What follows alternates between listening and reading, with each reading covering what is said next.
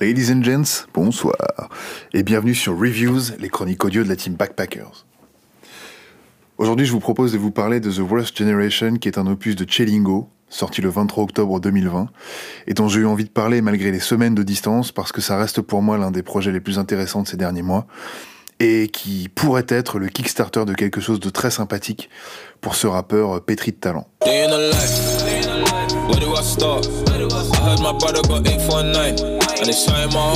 Si on vous dit que Chelingo est un artiste londonien, que The Worst Generation est son premier LP, et qu'il a déjà une belle réputation outre-Manche, ou vous dites qu'on va parler d'un énième artiste grime ultra prometteur, dissident et punk comme savent l'être les Anglais, et qu'en plus, il déborde de l'énergie que la rue insuffle à celui qui a l'envie furieuse de s'en sortir. C'est pas faux. Mais franchement, c'est tellement réducteur pour un artiste à l'étoffe éprouvée qui s'avère être aussi touche à tout qu'ancré dans la tradition hip-hop UK. Qu'est-ce que ça veut dire? Concrètement, ça veut juste dire qu'il est toujours à la recherche du ton juste pour aborder sa sensibilité ou accompagner un récit d'espoir ou de désillusion. En ce sens, The Worst Generation est un joli tableau de ce qui fait la gamme des inspirations de cet artiste. À savoir que d'un morceau à l'autre, des douze titres qui font son corpus, on passe d'un morceau qui pue le grime, comme My Block,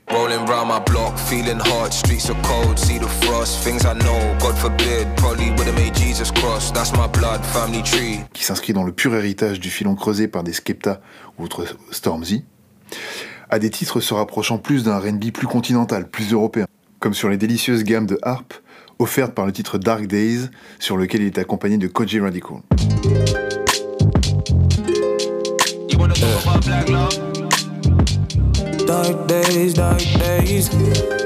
Une sorte de grand écart en fait. Ce qui fait aussi le sel de cet opus, c'est son ancrage dans l'époque. Vous savez qu'il est difficile de nos jours pour un artiste d'exister sans déployer tout un arsenal, ou selon le point de vue qu'on adopte, un dispositif médiatique qui est prompt à lui assurer une place ou une présence intéressante sur les réseaux sociaux. Si on doit grossir le trait, on peut dire qu'il y a à peu près deux écoles. Une école de la hype avec un lifestyle survendu, et une autre qui se nourrit à l'activisme et au relais de messages qui importent à leur auteur. Cela étant dit, on pourrait donc considérer que le projet The Worst Generation présente un pot pourri ou un kaléidoscope bigarré des forces qui animent la, fibre artistique du rappeur anglais. En passant de morceaux sombres aux dénonciations virulentes, comme l'était par exemple My Blog, qui est devenu l'un des hymnes des manifs Black Lives Matter à Londres,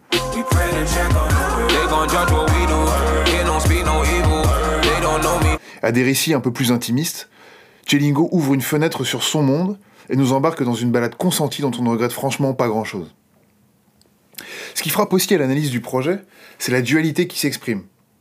C'est-à-dire que tout en décrivant ce qui tend universellement une génération vers ses espoirs, ses doutes, ses attentes et fatalement vers ses désillusions, The Worst Generation a également une réelle inscription territoriale comme le hip-hop l'était à ses débuts.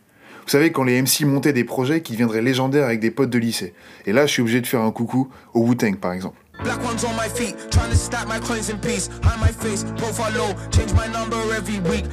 Cela dit sérieusement, en convoquant des gens comme Koji Radical, Gates ou encore Rachel Chinouriri, Chilingo, il nous fait visiter Londres par ses quatre points cardinaux. Et il renouvelle la posture cosmopolite, qui va d'ailleurs bien au-delà d'une posture, puisque c'est même une identité de, Londres, de la capitale UK. Une balade en douze tracks, dans l'univers aussi riche que varié de Chelingo, enfant du cru aux inspirations multiples et cosmopolites. Sans parler de chef-d'œuvre, parce que l'emballement est presque toujours de rigueur en s'étant un peu troublé, on est face à un projet qui est solide et qui pose des bases et annonce une couleur. La couleur variée et captivante d'un artiste dont on peut approcher l'univers sous plusieurs angles sans jamais être déçu.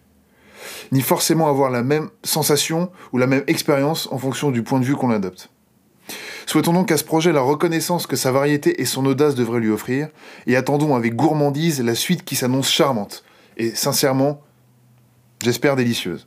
À très vite et merci. Ciao